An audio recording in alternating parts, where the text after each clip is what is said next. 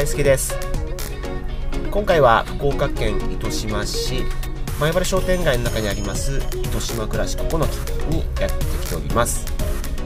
このこの木は、まあ、糸島の、まあ、木にまつわるものとあとは糸島のセレクトされたものを販売している、まあ、糸島の、スーベニアと申しますかそういう、まあ、糸島の人物情報が集まってるお店なんですがここの野口さんともう10年来、まあ、ここの木が今年10周年ということもありまして、まあ、昔話も交えて、ここの木のこれからとかを聞いていきたいということで、本日は来ております。どんな話が聞けるのか楽しみです。行ってみましょう。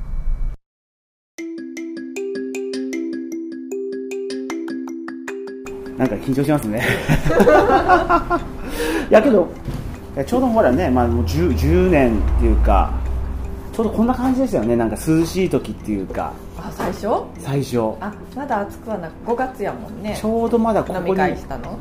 のそうそうなんかもう僕のイメージは、うん、ちょうど5月過ぎたこういう明るい時に、うん、フラッと僕来て、うん、ここ本当にもう物とかもなくて、うんね、ほとんど何もまっさらなスケルトンのような状態でであとここにタナカフェがあって、来てで野口さんはなんかこうバンダナ巻いててもうマジで木こりみたいな感じのイメージ。なんかちょっとどちらワイルドっていうか。あトンカチ館に来よった頃か。ね、なんかちょっとこう擦り傷とかがあるような感じのイメージでどっちかというと今すごくこうお上品だけど 当時はちょっとこうボーイッシュな感じはあったかな、そうですね。ね。そうですね。で あの時僕がもう今以上 今も悩んでるけど今以上に特にあの時恋に悩んでたのかな。恋も悩んでたし仕事も悩んでたし。恋話よってずっと言ったね。そうもうまあもう 今も変わらんけど特にあの頃はもうあれよ。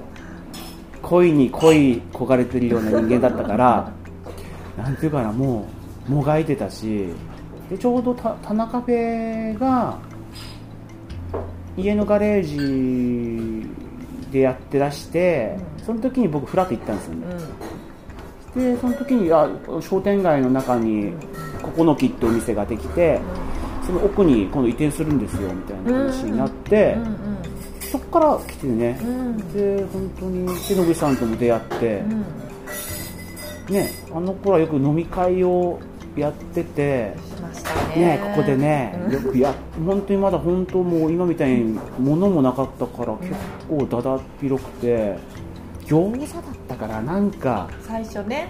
ね。最初はあそうね餃子。うん。その時3人お母さんとかね、そうそうそう。そういうのもあったし、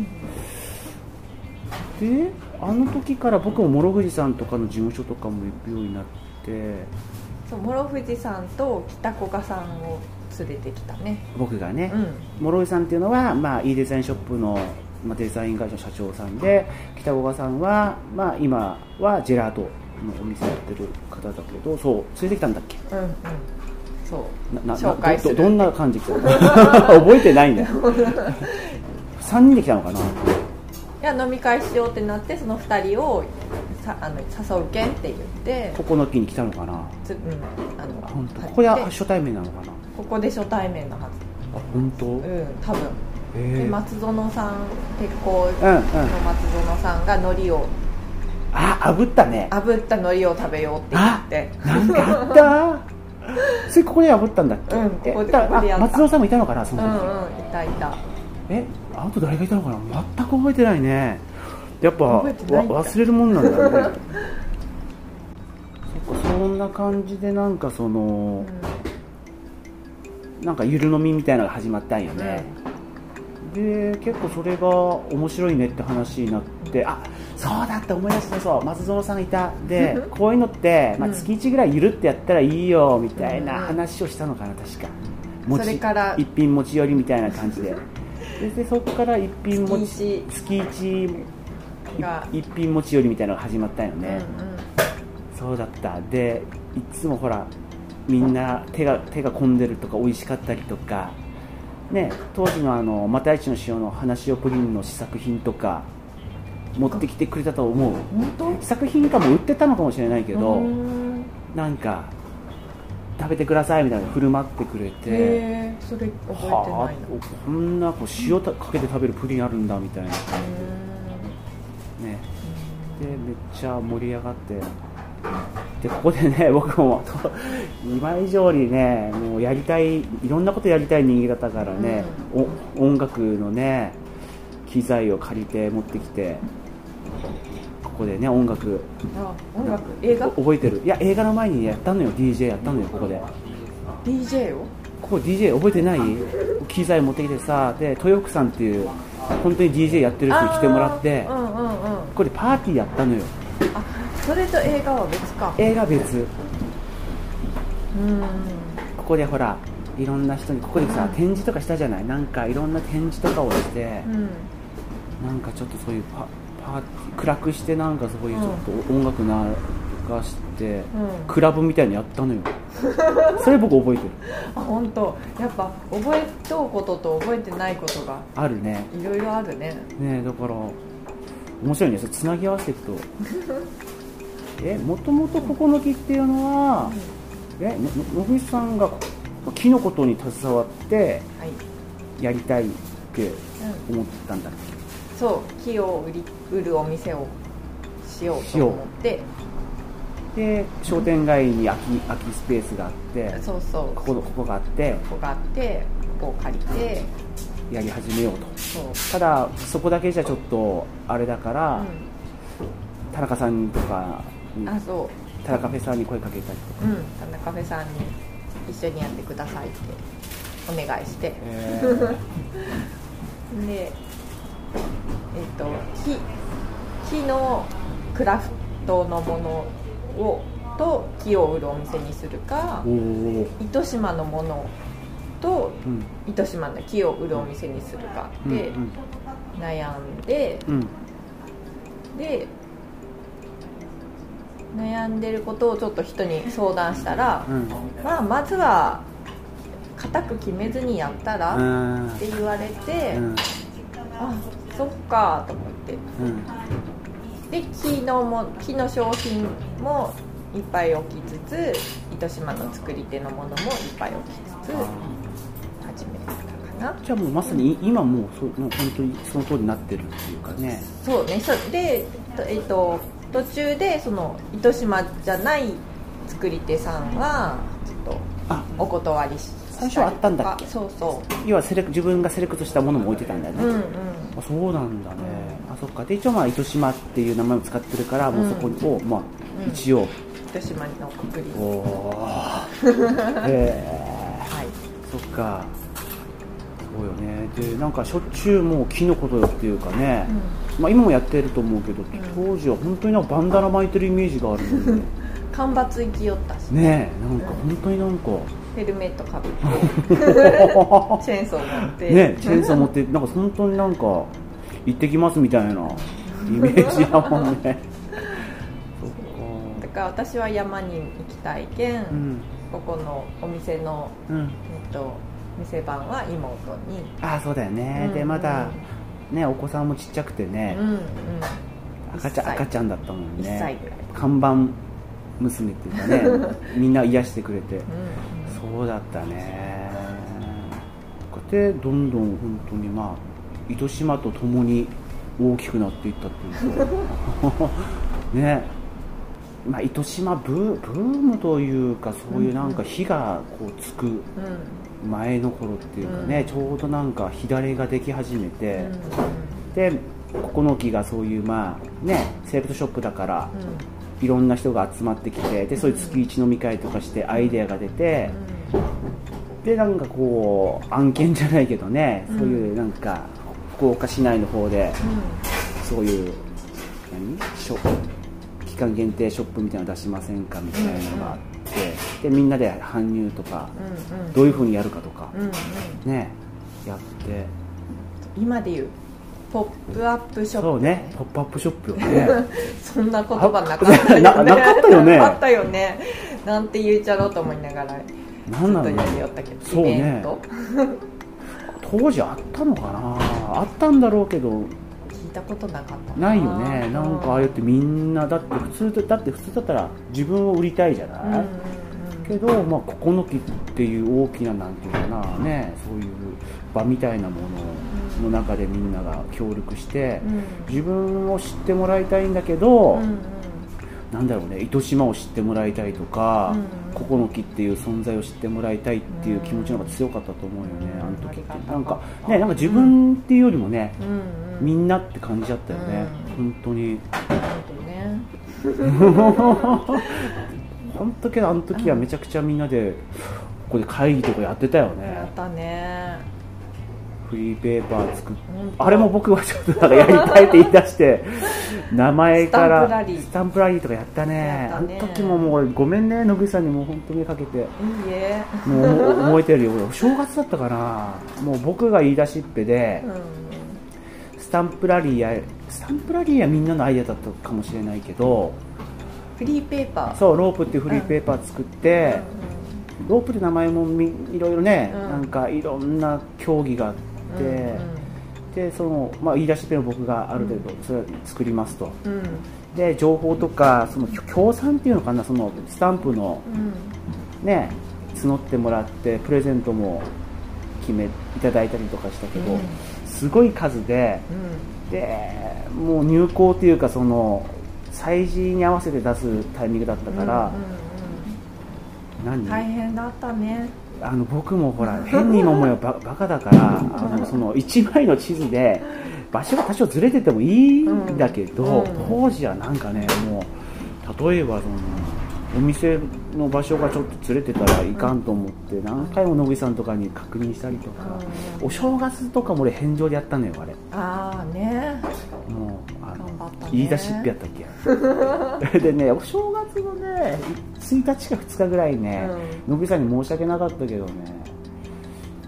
電話したりそれこそさっきの諸富士山とかにもうん。僕実はね、うん。30日とかでう大晦日までは行ってないと思うけどね電話したんだよね、んうん。申し訳ないなと思いながらけどもうねもうすぐお正月とか大晦日って家族団らんの時だからさ、基本はもうそういう時ってもうお電話せずに、みんなで家族の時間を過ごしてもらいたいって思ってたけど、んお電話したりとかして。うんやりたいこう理想のなんか形と自分がやれる力とのギャップに悩んでたよね。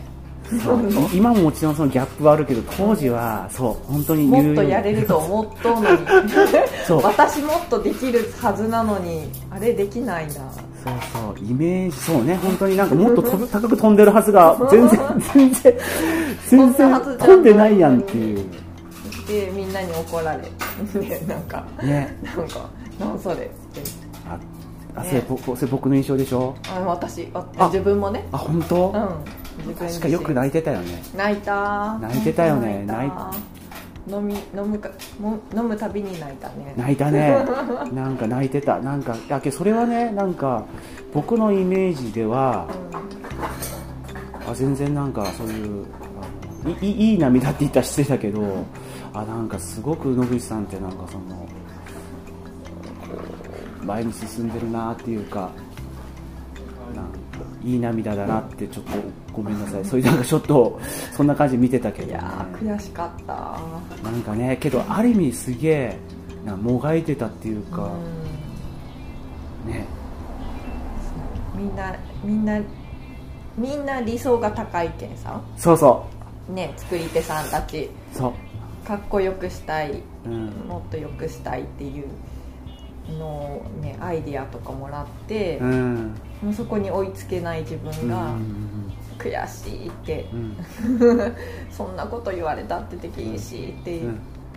そうね。ねそれってやっぱさっき言ったその溝みたいなものをね一生懸命、うまあ、埋めたいというところっていうかね、やっぱそういうまあそういうなんかなんていうのかな心のき筋肉っていうかね。でもねそのおかげで、今はうん。ね、強くもなったし、ね。ね。10年た経つってすごいよね。どうですか？そのなんかさっきね聞いたけどもともとイメージしてたうん。イメージの、ね、言ってたよ木木のものを扱ってて、半分は愛しの間のものを使うみたいな感じにもなってるし実際にうんこれからねちょうどなんかそのもっと木木をね売る,、うん。売る方向に入ってるでしょ、うん。なんかそれそれってなんかここ構想的なものってなんかああるあるんですか、これから？うん、そのどんな感じになっていくんですか、えっと一つはその糸島の木を使った家具をうん。木工家さんにうん、作ってもらって。何人ぐらい声かけてるんですか？今8件かな。8件、うん、今うちでやってくれてる木工家さんの中で家具を作る人たちに、にうん、声か声けてて8人ぐらいかな、ねまあ、まあ最初やけんですうん、ね、うん。へえもうそれはな何でもいいの？糸島の木を使ってれば何でもいい。何でもいいし、えっと全部が糸島の木じゃなくてもうん。その適材適所、あ、うん。入ってればって言ってうん、ね、その一つの家具の中にへえ例えば足だけが糸島材とか、ね、天板が糸島材とあかでもいいし。そうねそうね。うん。糸島材にもいろいろなんていうのかな。木って一つあの言っても、ね、特徴がいろいろあるしうん。強度の問題とかもあるし、うんうん。だから、うん使えるとこに使っていきたいなおまあここの木オリジナル商品になるってことですか？それは。販売元ってこと？販売そうね。うちのうちが卸。の材を使ってもらってうん。受注。受注、うんへ受注生産かな。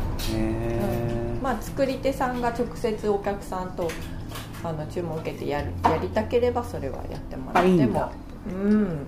うちはあのあ基本そのうちここの木の木を使ってみたいな。使ってくれれば、うんあなるほどね、うん。へえ、まあ、コラボみたいなもんですね。それもともとやりたかったの？そうね。前から、うん昔からやりたかった、最初から構想はあるけど、うん。なかなかその安定して材料を調達するのも難しかったし、ええそうですよね、うん。当時はね。まず作り手が糸島材を使うっていう気にその気持ちにならなかっえちょっとそこはちょっと僕もね素人だからだけど、うん。木木だからどこでもいいってわけじゃないの？なんかあやっぱそう強度とか強度もだし杉ヒノキを使って家具を作るっていうのが、うん。まずちょっと木工家にとってうん難しいハードルが高い。その柔らかくてその強度も他の硬い木に比べると強くないし。あ柔らかいんだ、おうん。折れやすい。傷傷がつきやすいし折れやすいしとか。あら。ちょっとそこだけ聞くとなんかうん。使いにくそうね。そう。家具とかには。だからあの一般的ではないね。杉ヒノキで家具を作るって。あの、うん、他他の材木を使って家具を作ってる人にとって杉ヒノキ同じデザインで同じようには作れないものらしくて。だからねあのどうして杉ヒノキしかも糸島のものを使って作るのかっていうのが理解してもらえないと、ね、作り手もそのリスク、ね、作っても売れなかったらただのリスクだしだけどそれをこの10年かけてそれを木工家もやりたいと思ってくれるくれてきたんじゃないかなってうわこの10年かけて。すごい。それがすごく嬉しい、あうん、あそれは私だけの力じゃなくてそのねいろんなそのシニングとかが始まって。シニングやってる林さんうんとかの発信もあるしうんいろんな時代の流れもあるし、うんうん。うんね、山のことみんなで大事にしていかなきゃねっていうこうじなんか社会の流れ。とか、そのおかげで。うん。で木工家も自分には何ができるだろうって、ね、それぞれ考えてうんうん。で地元の材を使って家具を作るっていうのもその山のためになるのかなっって思ってくれたんじゃないかなとうん思ってます。すごい。ちょっと。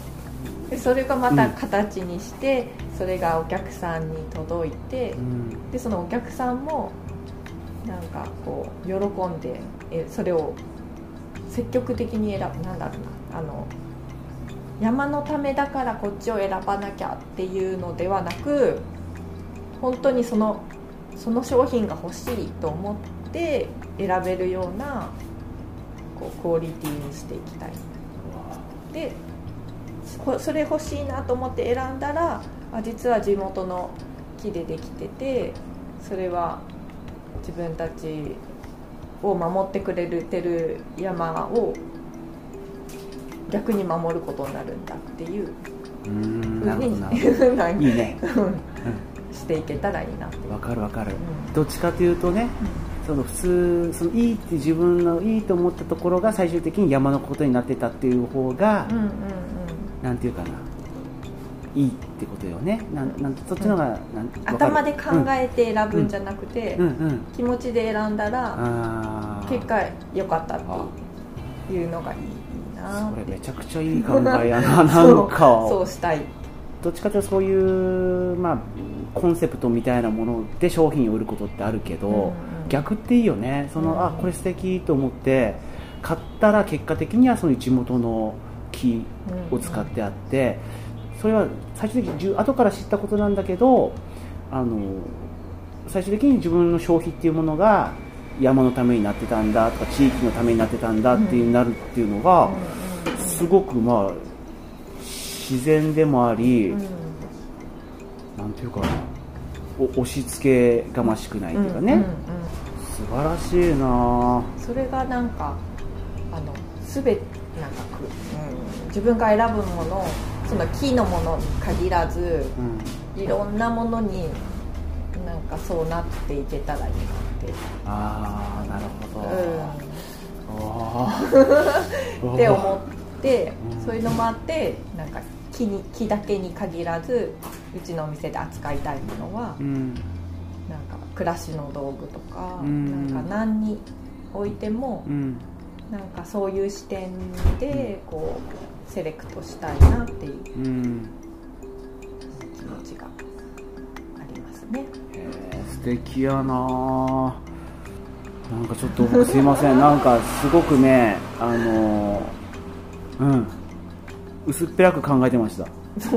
なんかどっちかというと糸島糸島っていうか、申し訳ないけどやっぱ糸島っていう地域の名前を使ってるじゃないですか、うん。糸島暮らしって使ってるじゃないですか、うん使ってたからどっちかというともう糸島の方をこうちょっとどっちかというとうん押しうんてる感じかなと思ったけど全く逆で、それが逆になんかすんごくいいというかあのまあ自然というかね、あのすごくなんていうかな逆にそれがまたその地域のことを考えさせてもらえるっていうか、なんかねあの、うんアンテナショップ的なあうん。のイメージを持たれるでうん。それはそれでありがたいんだけどうん。それだけではない気持ちもあるのは確かでうん。けど、えっと、糸島っていう名前を付けてるおかげでこう後押ししてもらってるうん。っていうのもある。うんあの、うん糸島人気にあやかって。うんそうだよね